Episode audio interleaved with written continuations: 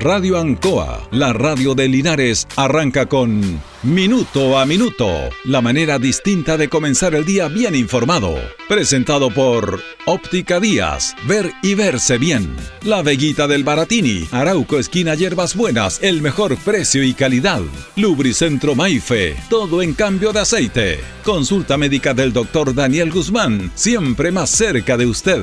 Y Panadería El Baratini, en Avenida Cardenal Silva Enríquez, al ingreso del nuevo amanecer. Aquí comienza Minuto a Minuto.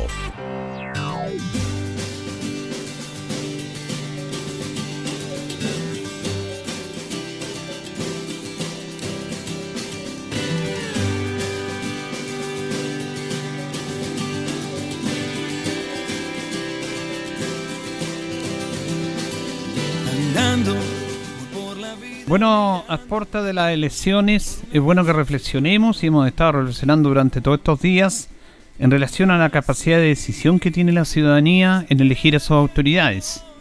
Porque aquí también la ciudadanía, ustedes, como parte de este país, eh, son responsables de elegir bien. De elegir bien. Hay una frase muy, muy antigua que dice que los pueblos se merecen las autoridades que tienen. Porque las eligen las personas y después se arrepienten. Pero bueno, no hay ni un castigo para el que se arrepiente. En el sentido de que no quiero que los castiguen, pero el castigo es para todos.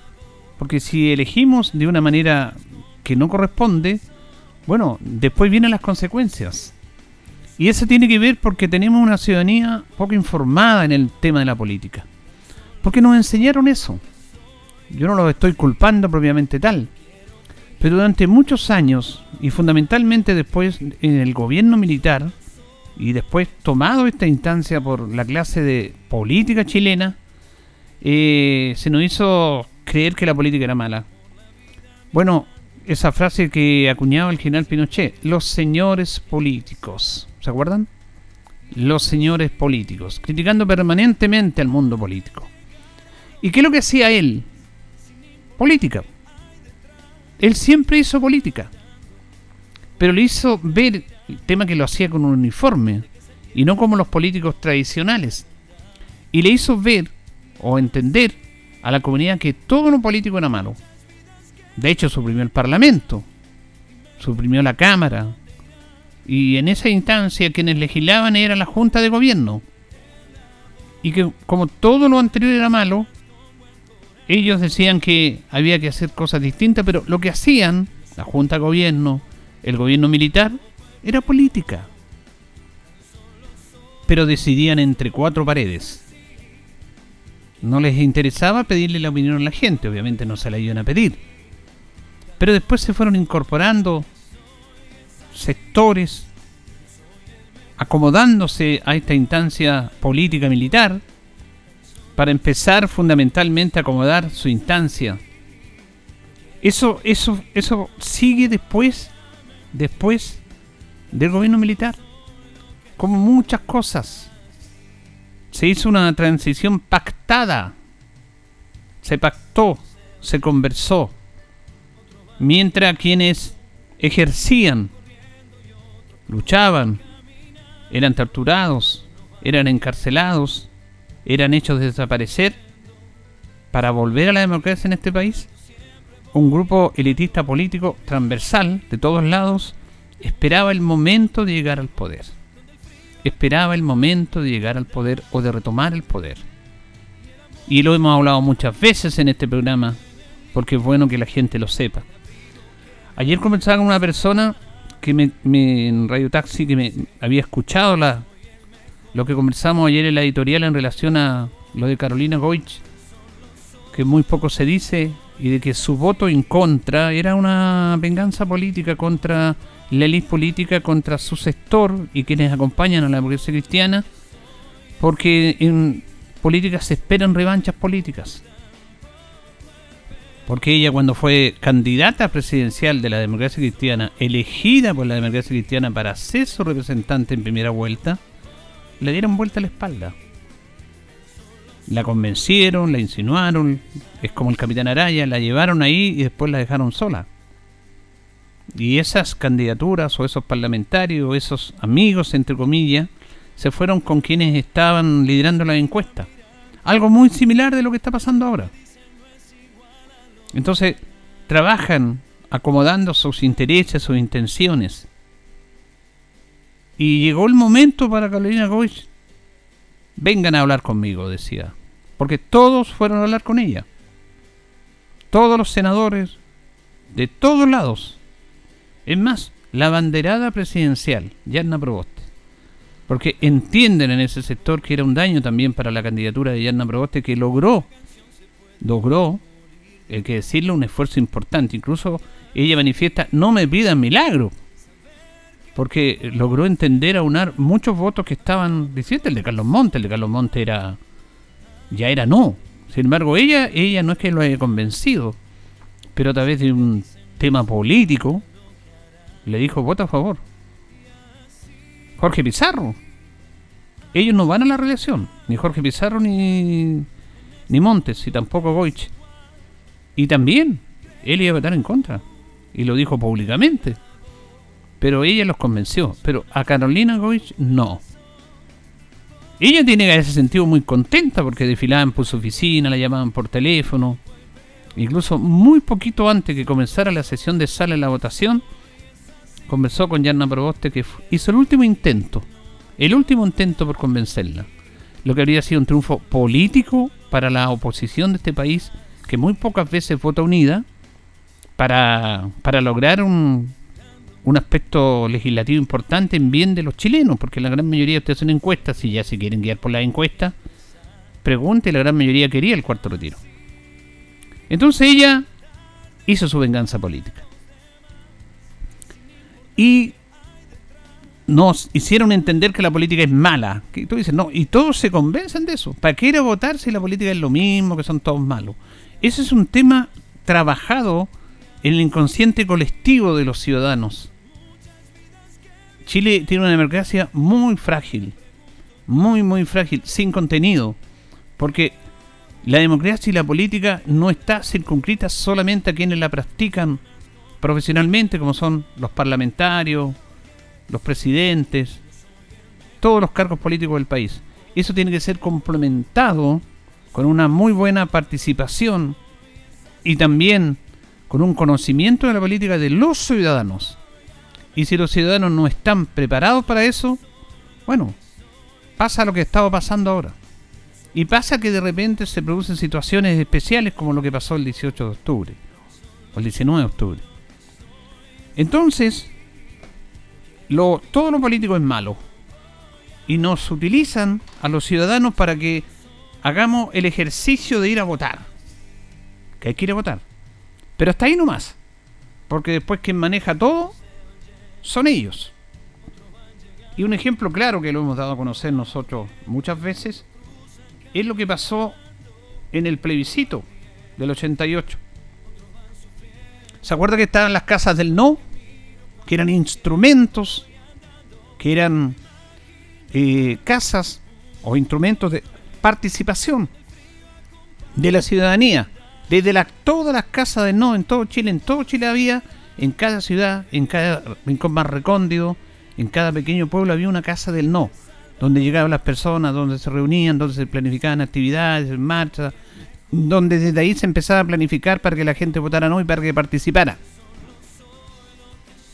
Pero esas casas de no se cerraron al día después del plebiscito. Ya no necesitaban la participación de la comunidad.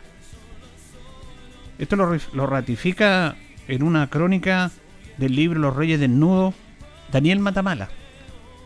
Dice la madrugada del 6 de octubre de 1988, mientras el mundo entero celebraba la gesta pacífica de los chilenos que habían derrocado a un dictador armado con un lápiz y un papel, ocurrió un hecho silencioso en el que nadie reparó, pero que marcaría fuego el Chile que se empezaría a dibujar en ese momento único de euforia democrática. Las casas del no cerraron sus puertas para siempre. Estos lugares distribuidos por todo Chile y diseñados para estimular la participación, creativa y autogestionada de los ciudadanos habían aportado un, flujo de sangre fresca al sistema político. Pero más, en ese momento las cúpulas partidistas decidieron que la gente ya no era necesaria, que de ayer en adelante la política sería solo asunto de algunos elegidos. Ahí quedó decretada una transición construida para la gente, pero evitando la gente. Aquella maravillosa fiesta de la democracia terminó en un cautos interpretado en el inicio de la ausencia civil, dice Rafael Otano en la crónica de la transición. A ese momento crucial siguieron 28 años y más de desmovilización y despolitización que le convenía a la élite política. Se nos convenció de que la política era una palabra sucia e ideología un pecado venial. La participación popular quedó reducida a un mero ritual, una peregrinación obligada por ley, cada cierto número de años, para firmar un cheque en blanco a la élite gobernante, por medio de un entramado, quórum, barreras paralelas, influencia no regulada del dinero, que aseguraba que ese resultado electoral no cambiaría nada circunstancial del momento vivido. Paseadas del contenido, las elecciones se transformaron en un ceremonial de eslóganos, eslóganes, Photoshop, en que nada importante parecía estar en juego. Las verdaderas decisiones, entendimos todos, se tomaban en otros escenarios, menos públicos que el recuento de votos en un centro electoral. Ese elite brandió con naturalidad, con orgullo incluso, durante un cuarto de siglo la desconexión entre las decisiones y el control de los ciudadanos. No todo el mundo puede estar en la cocina, dijo una frase para la historia el senador Andrés Saldívar en ese años. Este tipo de soluciones requiere una cierta manera de hacer las cosas que no puede hacerse de cara a la opinión pública. Se tiene que hacer en una cocina. Pero también era una ilusión. En verdad, esa elite subcontrató su responsabilidad política en otra elite, la tecnocrática. La política sería así una disciplina arcana, como la física cuántica o como la hermenéutica. Una técnica propia de especialistas, los expertos, cuya exigencias son y están prohibidas para el resto de los mortales, solo les corresponden a los que saben. Los otros son ciudadanos comunes y corrientes y de a pie. Esa tecnocracia, a su vez, está como la ley política, en parte capturada por grandes grupos económicos que la selecciona, financia y nutre. De hecho, ni siquiera el propio Saldívar estuvo en aquella cocina que reivindicaba la reforma tributaria de esos años, que fue diseñada por técnicos del gobierno y economistas vinculados a los partidos de oposición a ese gobierno, en los centros de estudios afines, en los directorios de empresa y de los grandes grupos económicos. La reforma no la hacían los políticos o el equipo económico del gobierno, la hacían estos grupos que pertenecían a la oposición y el gobierno transaba con ellos. Le tocó a él apenas aprobar el plato, Saldívar, que era senador, que le trajeron desde la cocina. Ya estaba preparado y estaba razonado de acuerdo a ciertos intereses y privilegios para la élite de este país. La clase dirigente tuvo un éxito en su esfuerzo. Logró convencer a los chilenos de que las decisiones sobre nuestro futuro político no nos pertenecían y que nuestro rol era prácticamente esperar como meros consumidores renunciando a nuestra esfera de habitantes de la polis. Nuestra participación, nuestra opinión y nuestro compromiso con la democracia ya no solo no eran necesarios, resultaban hasta sospechosos y cansadores para la élite. Si usted cree que otros seres humanos poseen mayor discernimiento que usted y que por ese motivo usted debe someterse a sus designios, entonces usted no se relaciona con otros como un hombre o una mujer libre sostenía Carlos Peña, el actual rector de la Universidad Diego Portales. Usted no puede ser libre si no pertenece a una comunidad que es capaz de gobernarse por sí misma. ¿Qué tan libre hemos sido en esta democracia de las cúpulas, los tecnócratas y los poderes económicos? Se pregunta Matamala. Toda esta ilusión se rompió finalmente gracias, en parte, al voto voluntario quedó claro que muchos chilenos han renunciado a habitar una democracia en la que apenas se nos ve como un instrumento legítimamente en las decisiones que no son ajenas solamente a través de un voto político. Bueno, esta es una crónica súper interesante que es eh, del año 2012 y que es absolutamente vigente con lo que está pasando hoy. Nosotros comentamos estos temas no para no para para que a ver, es, complicado, pero para que ustedes más o menos entiendan cómo se maneja la política. Y que es bueno que la gente lo, lo tome en cuenta. Porque nosotros como ciudadanos debemos estar informados de esto. Debemos estar informados. Y hay procesos que se dan de muchas situaciones, porque si no nos, entregamos al populismo. Mira lo que pasó con uno de los grandes dictadores del mundo, un hombre terrible, como fue Adolf Hitler. Adolf Hitler en el año 1933 fue elegido canciller alemán con una alta votación por el pueblo alemán. Él llegó al poder no por las armas, él llegó al poder por la vía democrática, por la vía democrática, elegido por el pueblo alemán, que estaba sumido en una derrota con el Tratado de Versalles después de la Primera Guerra Mundial en el año 1918, que le hacía estar sumiso a las grandes potencias que le habían derrotado en la, en la Primera Guerra, como Francia, como Gran Bretaña y como los Estados Unidos. Y Hitler empezó a través de la de lo que pasaba de la debacle en Alemania a levantar un tema populismo. Basta de este abuso. Alemania no puede estar entregando más dinero. Ya hemos pagado mucho con las muertes, hemos pagado y queremos ser parte nuestra. Queremos no estar atados a las decisiones del Tratado de Versalles.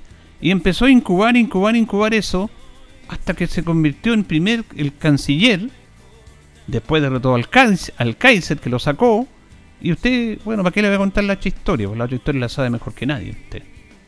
Y esos procesos populistas se han dado en el último tiempo en nuestros suelos, en nuestras zonas. Hombres populistas que aprovechan cierto desconcierto, cierta inmadurez dentro de una sociedad, cierta desesperación, que tiene que ver con populismos, con nacionalismos malentendidos y que llegan al poder entonces, eso pasa cuando una ciudadanía no está informada de lo que cómo se manejan los procesos políticos. Esta crónica es absolutamente vigente. Los tecnócratas manejan la clase política de este país y ahora parecen que ya tenemos mucho más acceso a los medios de comunicación en, en los diarios, en las revistas, en la televisión, en la radio, en las redes sociales, estos economistas dándonos clases de cómo debemos hacer las cosas, de cómo debemos invertir nuestro dinero. Y, a mí me parece un insulto que el periodismo, en vez de querer informar, está haciendo toda una peregrinación, toda una religión, colocando estos personajes y que nos digan, mire, usted tiene que hacer esto, no tiene que hacer lo otro. Porque detrás de eso, independiente de una información, hay un sesgo ideológico. Porque usted vea toda esta entrevista con todos estos personajes y llegan siempre lo mismo. Que defender el sistema que le ha dado a ellos privilegio. Yo recordaba, y, vamos a empezar a conversar más adelante, al gran Manfred Manneff, que murió el año 2019. El hombre que trabajó con la economía a escala humana. Premio Nobel de Economía Alternativo Claro, porque los grandes centros de pensadores no se le iban a dar a él, porque él echaba abajo todo el sistema. Él decía que el desarrollo de los países, que no estaba en contra del desarrollo, que el desarrollo de los países tenía que ir siempre de la mano del desarrollo del ser humano, y que el desarrollo no era el crecimiento, como dicen ahora, tenemos que crecer, porque el crecimiento, decía, tiene su límite. Ya en determinado momento nada puede crecer más y daba los ejemplos del ser humano, de la naturaleza, todo va a llegar a su fin. Entonces no podemos hablar del crecimiento en esa instancia. Tenemos que hablar de la integridad del ser humano en base a la economía.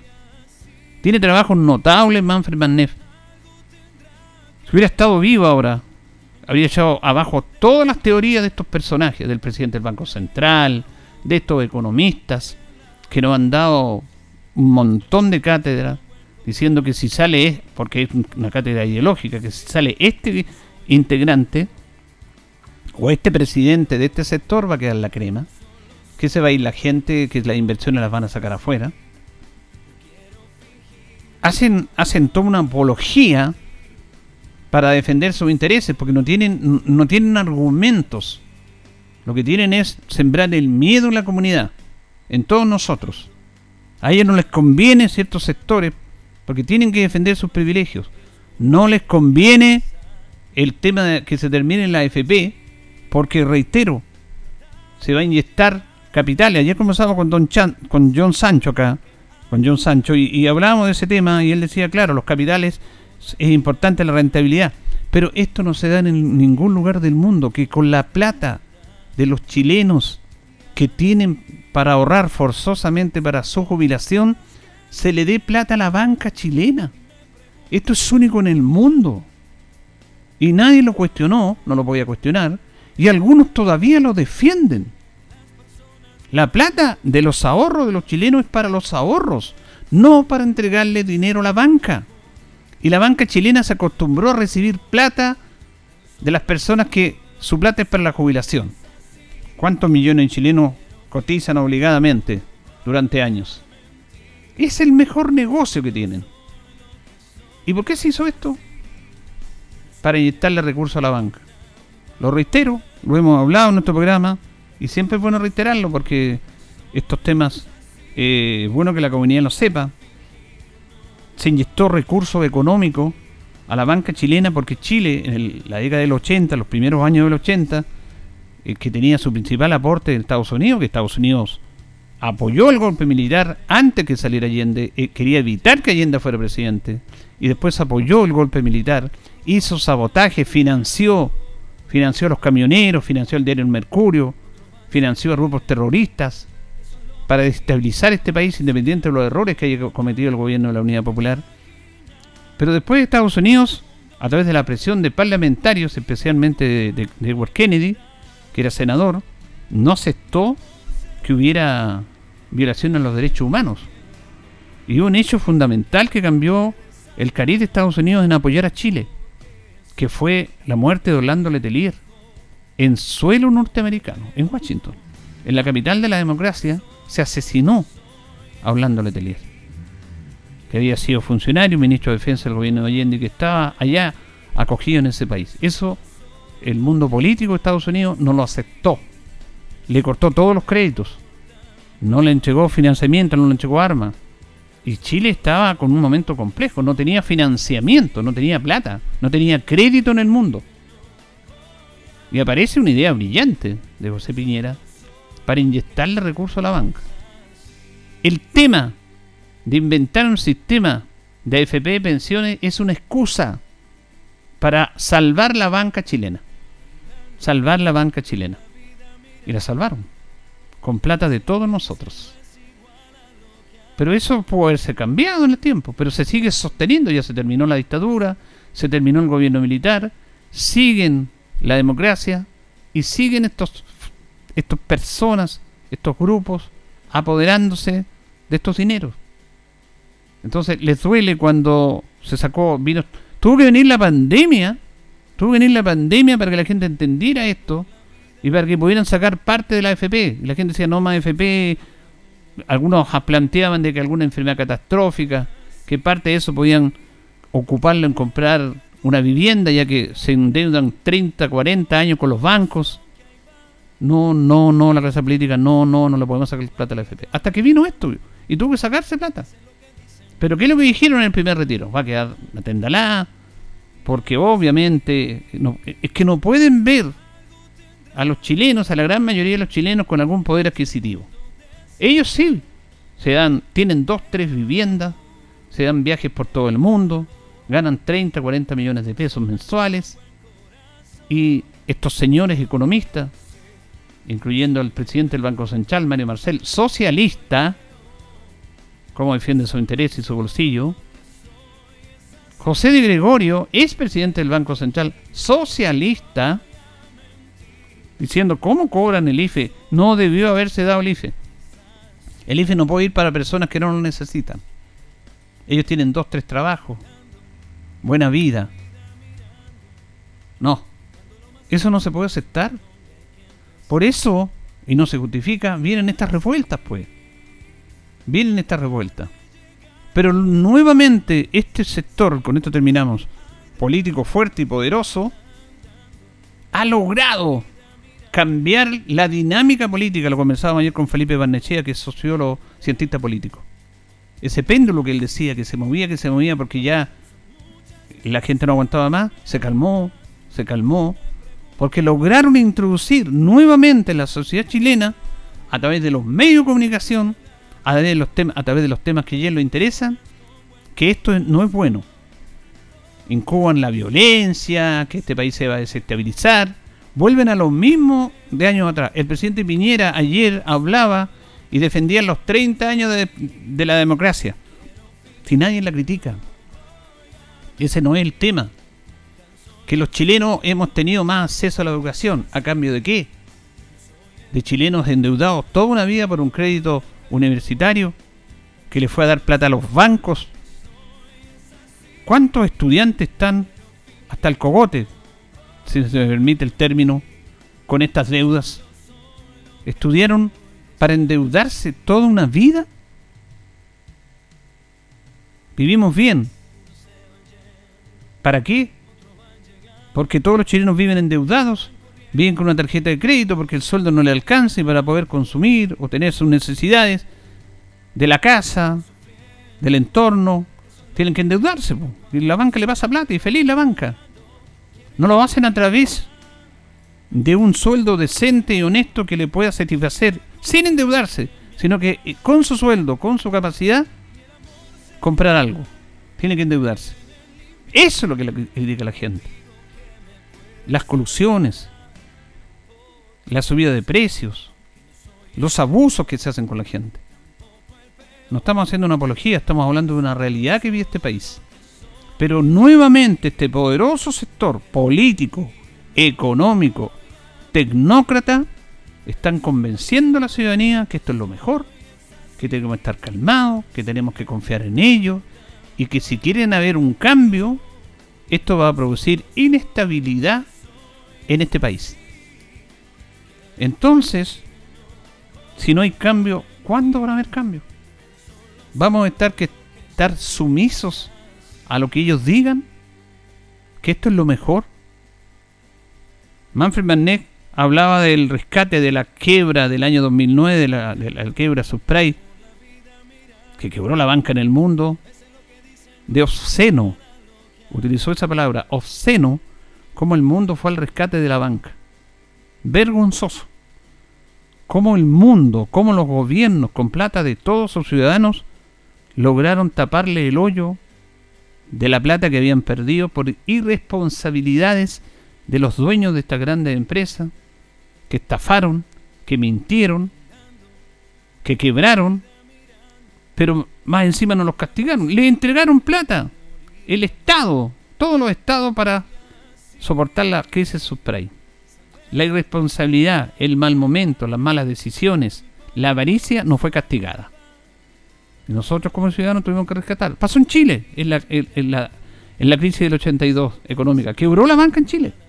¿Quién fue el rescate de la banca? El Estado chileno.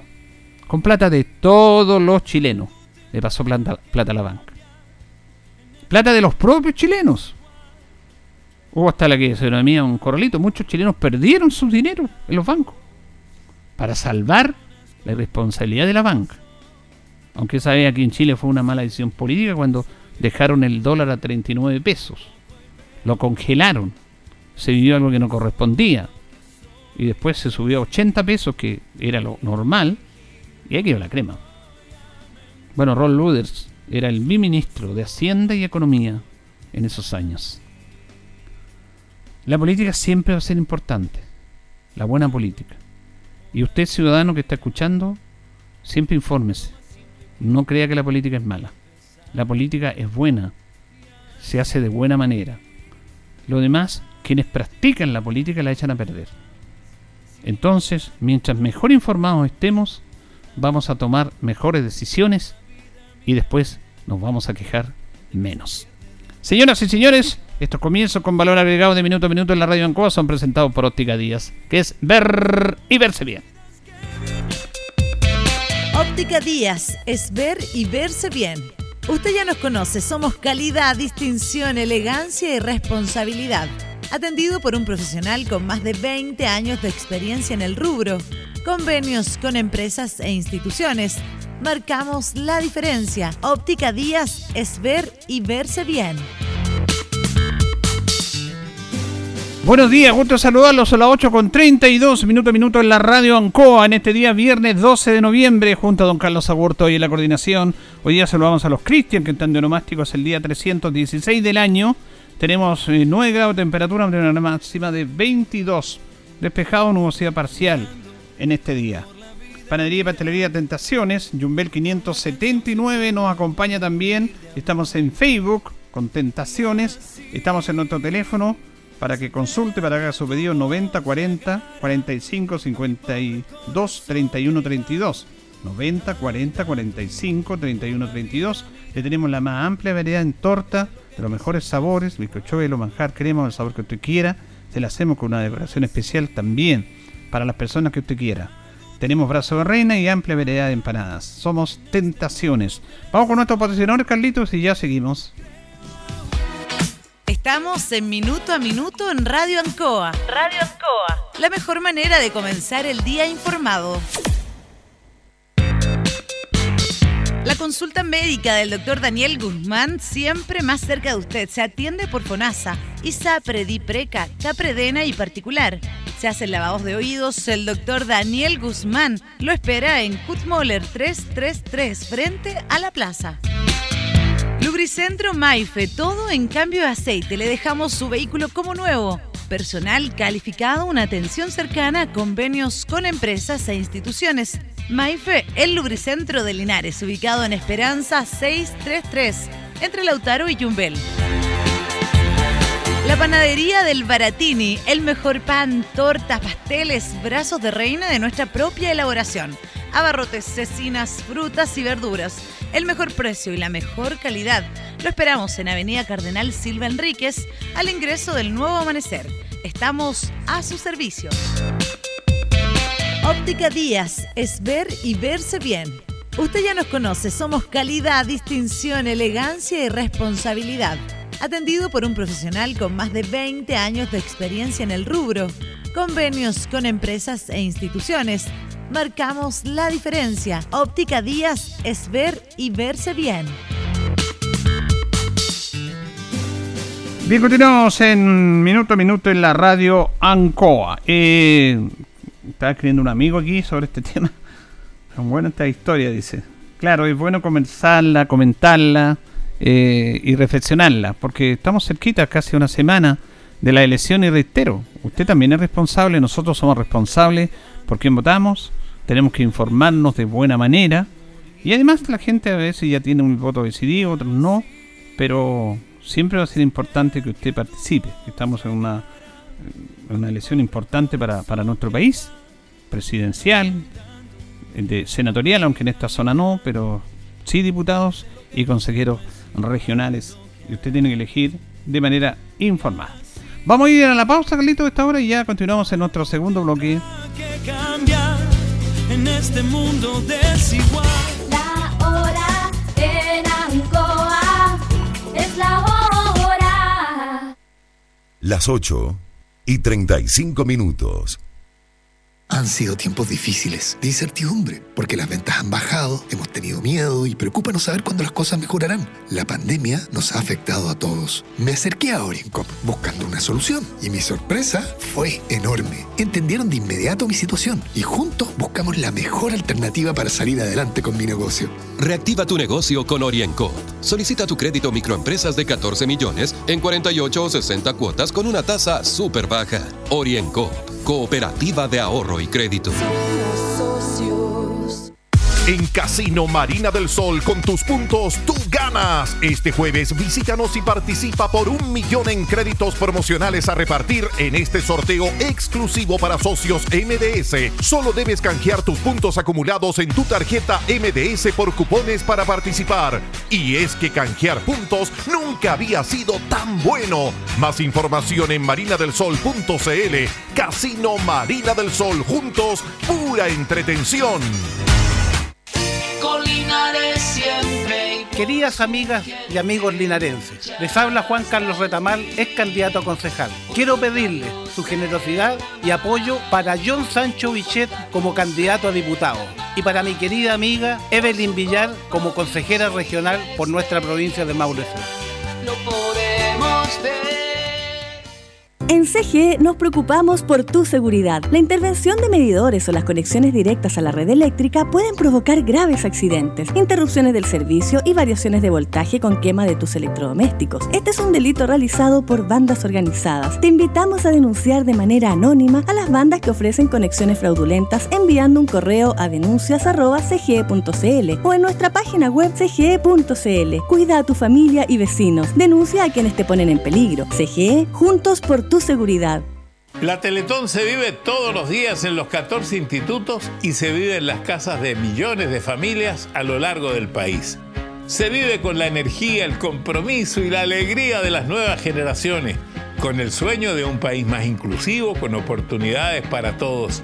Se vive con la espera de un evento que une a todo Chile. La Teletón se vive este 3 y 4 de diciembre y todos los días. Agradecemos a Archie por este espacio. Inestable, precaria, transparente, magnética. Soy Rosa Catrileo Araneda, agricultora de Linares por más de 50 años. Hoy, diputada por el Distrito 18, me comprometo a donar la mitad de mi dieta parlamentaria a organizaciones benéficas del Maule. Si usted me ayuda a llegar al Parlamento, el Maule va a crecer. Soy José Antonio Cas y les quiero pedir un gran apoyo para Rosa Catrileo Araneda, que se presenta de candidata a diputado por Maule Sur. Vota Rosa Catrileo AP74. En estas elecciones generales del 21 de noviembre de 2021, evitemos la desinformación. Infórmate por las vías oficiales del Servicio Electoral. Te invitamos a hacerlo en www.cervel.cl, llamando al 606.166 o siguiendo nuestras redes sociales verificadas. Porque es mejor formar tu propia opinión a través de fuentes confiables y objetivas y así evitemos juntos las noticias falsas. No difundas ni compartas información de la que no estés seguro.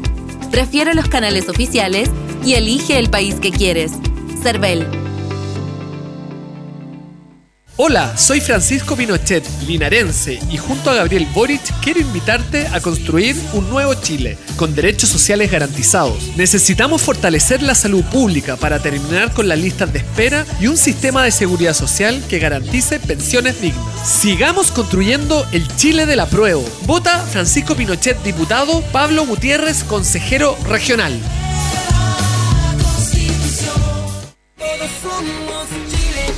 Hola, soy Jesús Rojas y como concejal y mi experiencia en política he aprendido que más que experimentos necesitamos experiencia. José Vargas Vega como consejero regional, Yasna Proboste como presidenta. Trabajamos en equipo, avanzamos, dialogamos y construimos para ustedes. El 21 de noviembre, vote número 162, profesor José Vargas Vega. Amigas y amigos de Linares, les habla John Sancho, candidato a diputado por el Maule Sur. En esta ocasión les hablo para pedir el apoyo por mi amiga Evelyn Villar. Conozco a Evelyn Villar hace más de 30 años. Sé de su trabajo, de su experiencia y su calidad humana a la entrega del servicio público. Es por eso que este próximo 21 de noviembre quiero invitarte a votar para que trabajemos juntos y nos apoye desde el Consejo Regional mi amiga Evelyn Villar. No te olvides, Evelyn Villar Core, número 178. Soy Lenin Fuentes, trabajador social, candidato a consejero regional. Les invito a construir un Maule Sur participativo, descentralizado y equitativo. Vota Lenin Fuentes, número 168. Con energía nueva. Impulsaremos desarrollo y crecimiento para las comunas del Maule Sur. Súmate a la opción ganadora. Vota Gustavo Benavente, diputado. Lista AA, número 61. Atención vecinos de la población Achibueno. La Municipalidad de Linares le invita a limpiar su sector este sábado 13 de noviembre de 9 a 12 horas. Saque a la calle durante el mismo día chatarras, objetos en desuso, basura y desechos, los cuales serán recogidos por los camiones recolectores y personal municipal. Recuerde, este sábado 13 de noviembre de 9 a 12 horas, la Municipalidad de Linares limpia la población Achibueno. Saque a la calle basura u objetos en desuso y con ello haremos de nuestro sector un lugar más limpio y ordenado por una comuna más limpia y sin contaminación. Es un consejo de su municipalidad. Linares Corporación Municipal. Tú nos impulsas. Esta es la historia de un hombre que recibió el llamado de un país y que decidió atreverse. Su nombre Vota dos, vota cast, vota dos, vota cast. José Antonio Cast. Atrévete con el 2, atrévete con cast. Para recuperar un Chile en que las mujeres puedan vivir en paz y en libertad, este 21 de noviembre, vota por mí, José Antonio Cast.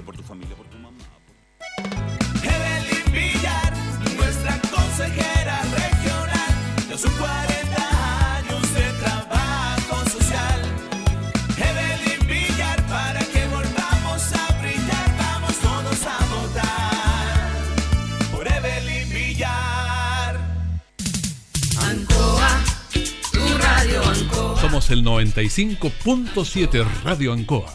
La radio de Linares, más cerca de ti.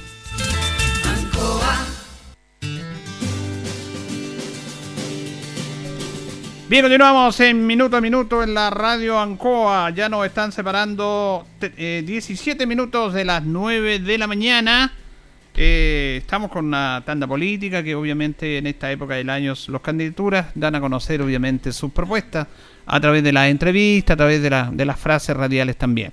Eh, nos acompaña Panadería y Pastelería Tentaciones, Jumbel 579, torta, bizcochuelo de manjar, de crema, eh, para las personas que quieran, con la decoración, brazo de reino, la mejor calidad, al mejor precio. Estamos en Facebook y también estamos en el teléfono 940 45 31 32. Tentaciones. Vamos a establecer un contacto con el concejal Jesús Rojas Pereira, que lo tenemos en la línea en esta mañana de día viernes. ¿Cómo está, concejal? Buenos días.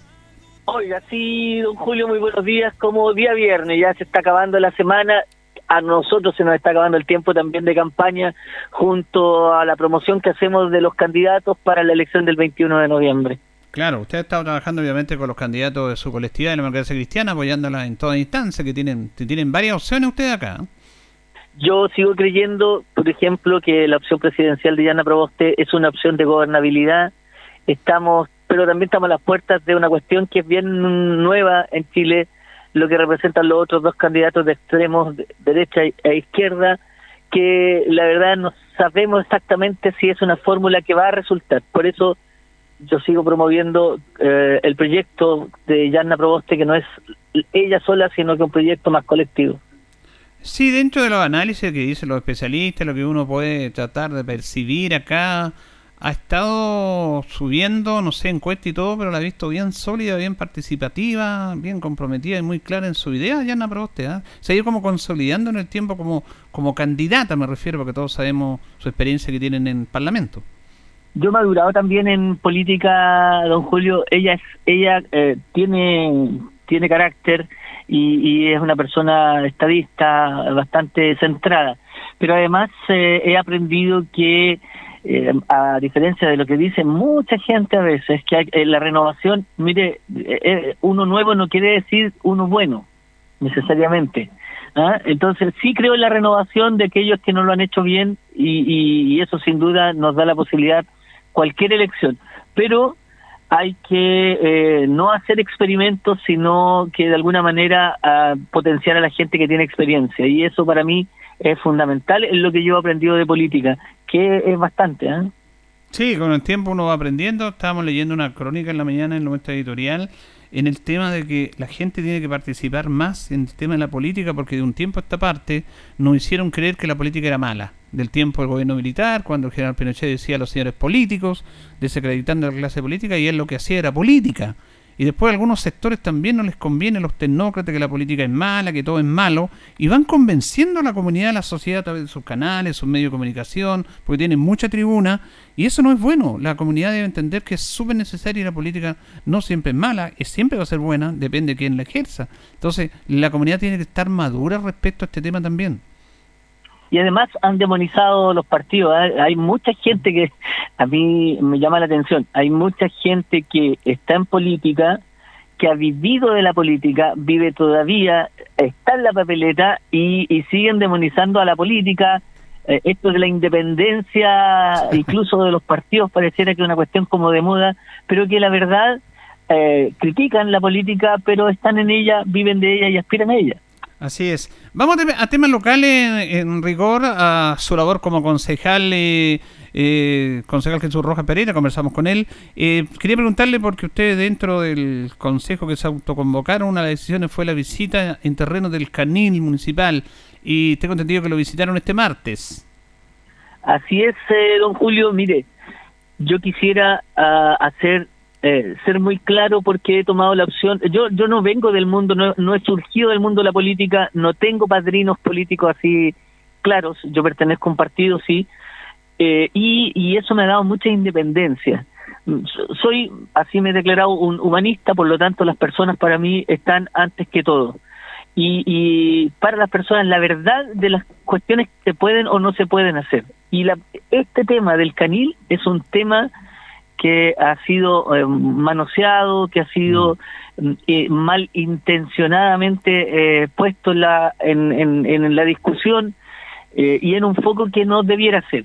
Estuvimos en la, en la perrera, en las dependencias de la nueva perrera y estuvimos viendo, mire, yo soy parte del Consejo Municipal que el 15 de junio votamos a favor de esta licitación lo que nosotros votamos fue un proyecto, conocimos en papel lo que lo que podría ser la mm, nueva perrera.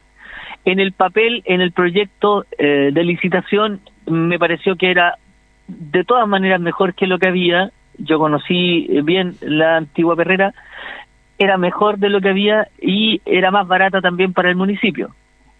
Mejor en el sentido de que tenía mejores dependencias y mejor cuidado para los canes y por eso votamos a favor, sabiendo dónde estaba, porque había, entre otras cosas, que entregar ahí una georreferenciación eh, y sabiendo además que una perrera, como muchas otras acciones de, de servicio, hay gente que no las quiere en su sector. Jamás una perrera, un basural, nadie lo va a querer de vecino. Y fuimos a ver esta vez si lo que nosotros votamos en proyecto, en papel, eh, se estaba ejecutando de acuerdo a lo que nosotros eh, habíamos votado. Y eso fue eh, el, el, sentido de nuestra visita. ¿Y ese, cómo está en relación a ese tema? ¿Se está cumpliendo lo que decía en el papel o hay cosas que ir mejorando? Para mi gusto hay algunos temas que mejorar, lógicamente, y mejorar con urgencia, otras con, con más tranquilidad. estamos, mire, cuando uno llega ahí, da la impresión que se está construyendo y que hay un desorden y evidentemente porque es una, entre comillas, empresa que está comenzando recién a funcionar. ¿ah? Eh, eh, no, no había un canil ahí construido hace 10 años, hace 5 años. Es un canil que se ha construido ahora para comenzar eh, su proceso de cuatro años de servicio. Por tanto, todavía hay materiales de construcción ahí, hay eh, marcaciones donde donde se van a construir, por ejemplo, servicios higiénicos, hoy día hay, hay baños químicos, todas esas cosas está así eh, en todavía en proyecto eh, están lo fundamental pero hay hartos de proyecto todavía. Lo fundamental para mi gusto está creo que lo más urgente es mejorar el servicio del agua que está pero que en realidad tiene que ser mejor y entiendo en eso están mi tarea fue revisarlo y como digo, y no solo ahora, sino que eh, lo que voy haciendo y lo hacemos con otros concejales es después en, eh, trimestralmente volver a revisar qué tal el avance de estas obras y qué tal ha sido el resultado de lo que nosotros estuvimos fiscalizando.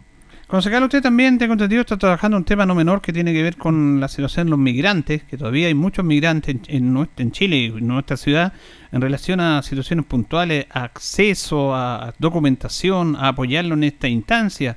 Eh, es bueno dar a conocer ese trabajo que usted está efectuando. Sí, mire, hace ya tres años eh, conseguimos en, eh, que el municipio pudiera abrir una oficina de asuntos migratorios. Eso fue a petición de este concejal y un proyecto que hemos seguido trabajando. Eh, se creó una asociación de migrantes donde hay eh, más de 300 asociados, solo aquí en la comuna de Linares. Eh, el tema migratorio es un tema eh, súper actual que ha generado eh, graves conflictos, pero que también puede traernos mm, una tremenda riqueza ¿ah? cultural, por ejemplo. Pero efectivamente me preocupa mucho porque eh, nosotros conocemos la parte fea, en estos días eh, conocimos la acción de la PDI que, que está tratando de eh, enrolar, ¿no es cierto?, la situación de varios migrantes que están todavía de manera irregular en Chile. Lo que me ha preocupado, y eso es lo que estamos trabajando con la organización y desde la Oficina de Migrantes, es eh, agilizar el sistema para que los migrantes que están de manera irregular puedan regularizar.